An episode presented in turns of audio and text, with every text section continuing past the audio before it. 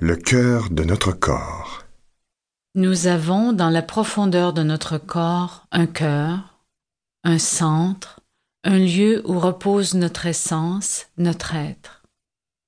Le cœur de notre corps n'est pas notre cœur physique, il est le noyau. Le cœur de notre corps n'est pas une métaphore, il existe vraiment, anatomiquement, musculairement et physiologiquement.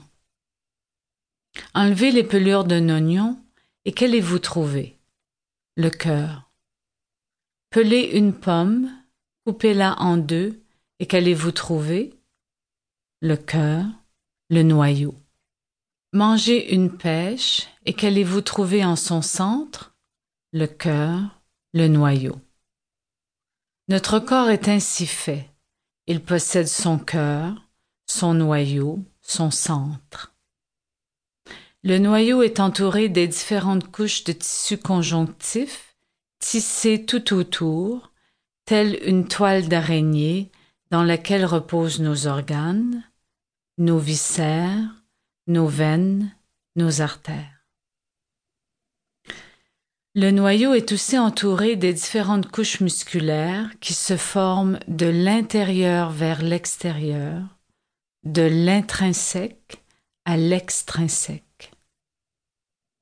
Dans le cœur de notre corps repose la sérénité, l'harmonie, le bonheur, tout comme la profondeur et la légèreté de l'être.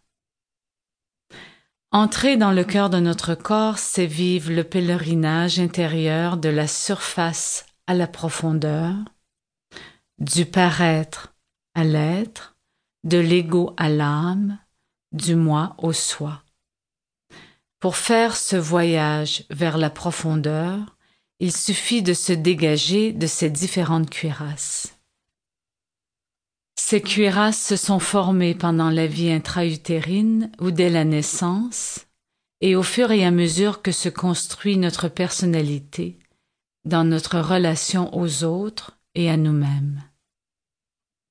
Elles se sont formées au fur et à mesure que nous avons dit non à la vie, non à l'amour, que nous avons dit oui à la peur, oui à la résistance, et oui à la négation de nous-mêmes. Ces cuirasses se sont formées au fur et à mesure de nos mâchoires crispées, de nos mains resserrées, de notre respiration bloquée, de notre dos courbé, de nos jambes raidies par la peur, la colère, la rage et l'impuissance.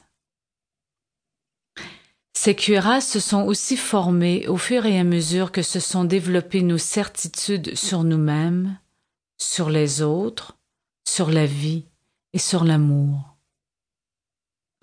Ces cuirasses peuvent ressembler à des armures, à des murailles, à des murs, à des rideaux de théâtre ou à des voiles légers.